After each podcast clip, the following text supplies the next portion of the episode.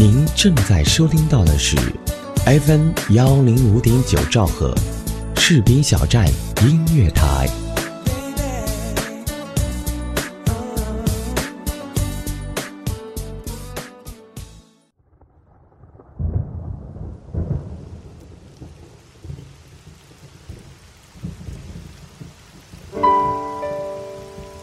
我用声音记录我的所见、所闻、所想、所悟，心灵之约，见证我的成长。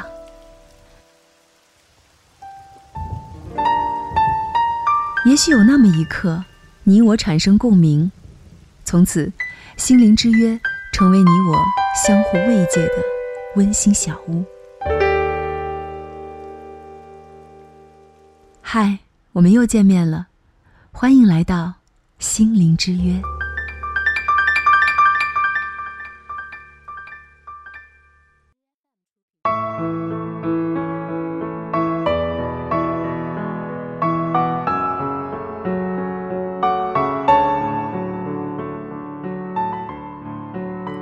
m 幺零五点九士兵小站音乐台，欢迎您的如约而至，我是思玉，这里是心灵之约。一直以来，同事们时不时会笑话我。说他口袋里哪有钱呀？或者他们家他说六不算。我心态也好，爱说就说呗，不就是在家我不管钱吗？仔细想想，我曾经也是个走到哪里都一肩挑的人，可是骨子里我却是个更愿意事不关己高高挂起的人。可能正是遇上了一个更愿意管事儿的人，我感觉自己肩上再没有什么担子了，活得随心所欲。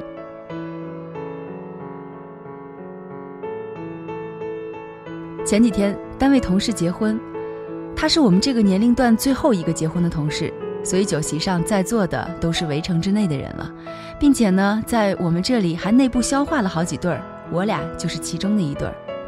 舞台上两位新人正在进行婚事的环节，婚礼司仪问男方：“结婚之后工资奖金全交，剩饭剩菜全包，家务杂活全干，你愿意吗？”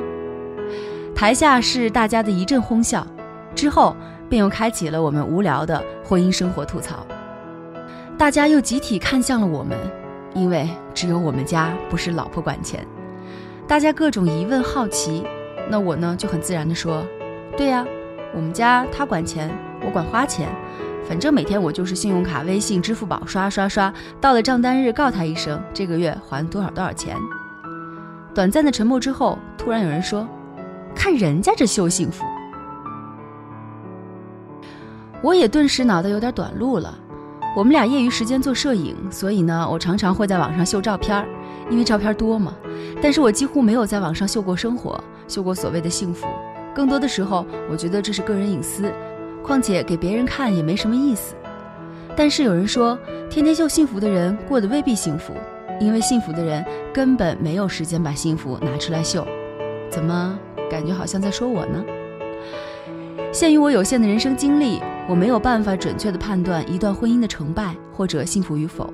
最近我读到了一篇文章，叫《嫁对人是一种怎样的感觉》，作者叫谢可慧，是浙江绍兴人。他是怎样来看待类似的问题呢？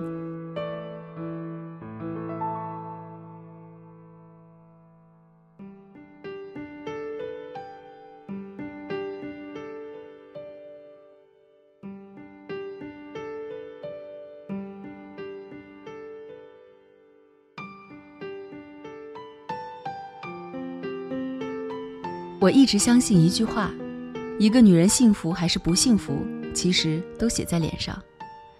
岁月会在一个人身上生出枝桠，生出纹理，也会给她一张独一无二的脸。你的脸上有你走过的路，有你看过的风景，有你爱过的人和被爱的感觉。只说一个小故事，有春暖花开的感觉。我终于知道，有一种幸运，叫嫁对了人。前段时间去参加一个书友会，那天人很多，微微下降的天色预示着一场大雨，可是谁都没有离去。坐在我身边的是一个五十多岁的女人，穿着长长的线衫，嘴中着着口红。她坐下的那一刻就自我介绍，她叫苏姐。书友会谁都没有出声，意料中的陈述和互动，以及意料中的那一场雨，在结束之后如期而至。出门前，老陈就和我抱歉，因为今天加班的缘故，可能需要我自己回家。H 城的交通一直是一个问题，尤其是到了下班时间，整个城市就像是一个饱腹的胃，所有的车子都在蠕动，并且消化不良。所以我讨厌公交。但这样的时刻，既然一切已经尘埃落定，也不得不做一个懂事儿的女人。高兴地说：“好吧。”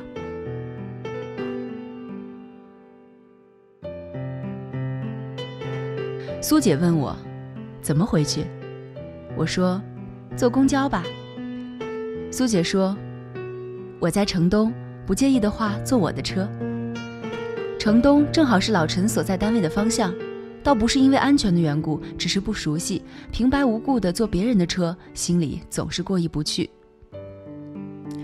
苏姐一手拉着我，一手往楼下奔去：“走吧，走吧，我先生已经在等着了。”下楼的时候，她的先生老徐的车子已经停在路边了。后来我才知道，老徐把车停在附近的停车场，坐在车上整整等了苏姐两个半小时。在这儿呢。老徐摇下窗，叫苏姐：“这是老徐，我的先生。这是小鱼，刚认识的，和我们一路。”老徐和我微微的点了点头。帮你把后备箱的鞋子、裤子都放在车上了，好像有点脏。我刚才简单用纸巾擦了一下。老徐似乎已经习惯了这一切。苏姐呢，一边换鞋子，一边有搭没搭的和老徐撒娇。老徐摇了摇头，宠溺的笑了，没个正经。苏姐今年五十多岁，刚刚退休两年多。她的先生早年从商，五十岁那年，在企业最好的时候，从董事长的位置急流勇退，全权交给了他的弟弟。用他的话说，企业不大，但这些年赚的钱足够他们后半辈子不至于活得太辛苦。老徐说，还不是为了孩子。孩子高二那年，老苏的母亲去世了，家里没了人可以收留我的孩子，也没人给他做饭。想想马上要高考，家里没个人照应也不行啊。他呢也不会做饭，另外就是他还有他的生活，比如说要上班、要看书，也喜欢参加派对。我思来想去啊，还是牺牲我吧。这是我第一次听到一个男人说为了家庭牺牲自己的事业，并且义无反顾。说句土的，赚钱这事儿从来没有尽头。他的尽头在你的手中，壮士扼腕，放下了也就放下了。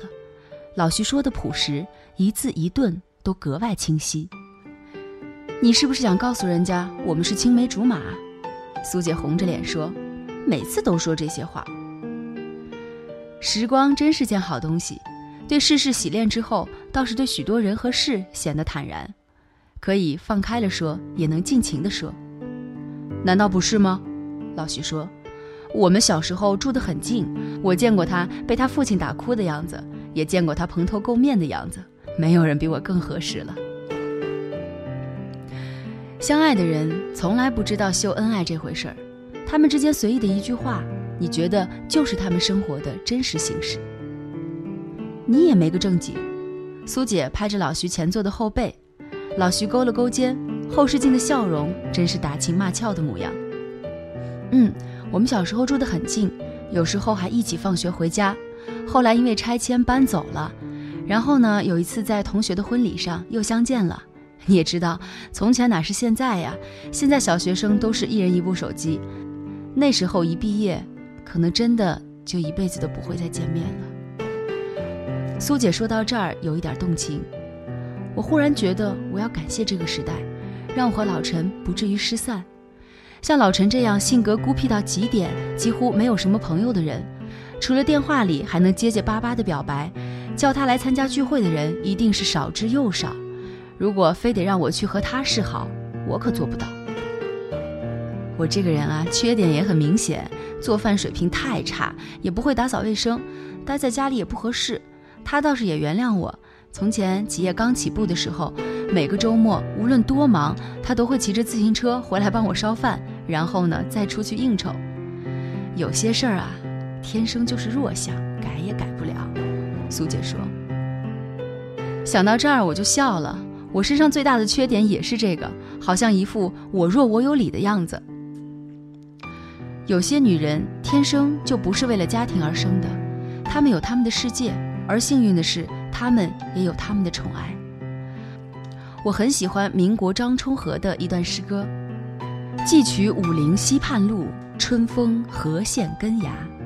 人间装点自由他，愿为波底蝶随意到天涯。”苗就春痕无住处，醉怜泡影身家。是将飞盖约残花，清宵都是泪，何物落平沙？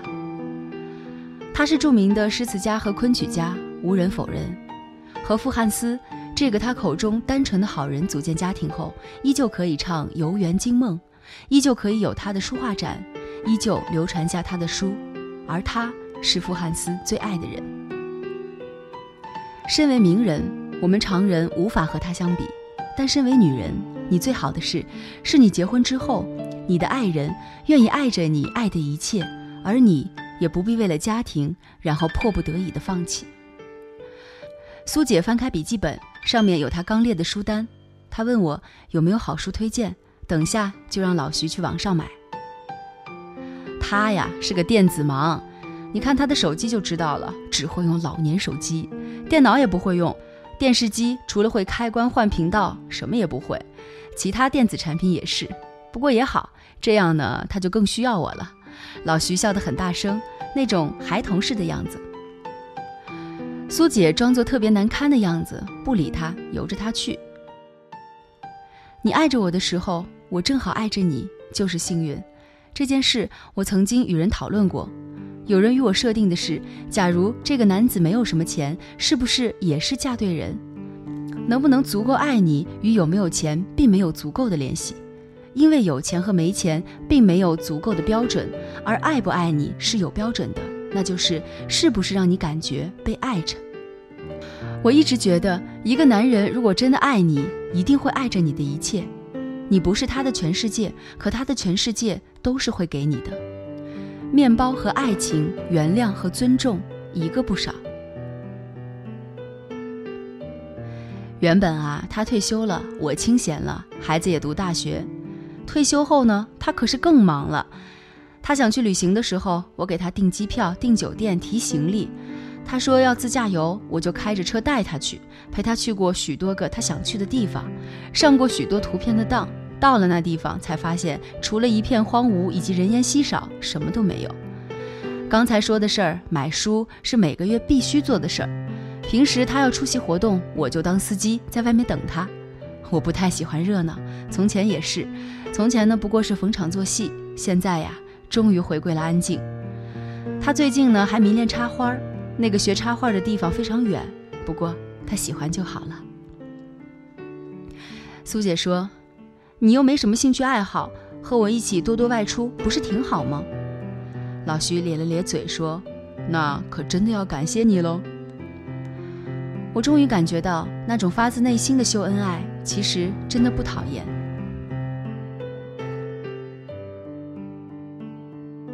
下雨天，原本一个小时的车程被无限拉长。到达老陈单位的时候，老陈已经站在门口了，拿着伞。他请了两个小时的假。他见到我第一句话就是：“那么大的雨，真不应该去参加活动。”老陈就是这样，我常常活在他的责备中，但他又会无限的做许多体贴的事。苏姐说的一句话让我印象非常深刻。我见到你们两个，就觉得仿佛看到我们年轻的时候。说真的，我不知道你们以后会不会如今天一样，结了婚依旧觉得还在恋爱，但我觉得他尊重你。并爱着你，就是嫁对了人。什么是嫁对了人？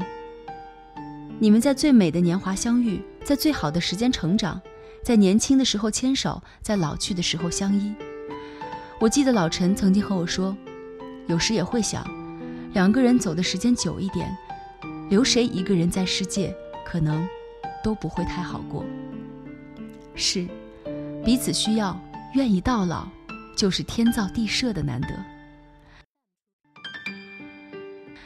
感谢节目责编子恒，监制浩然，也感谢您的聆听，再见。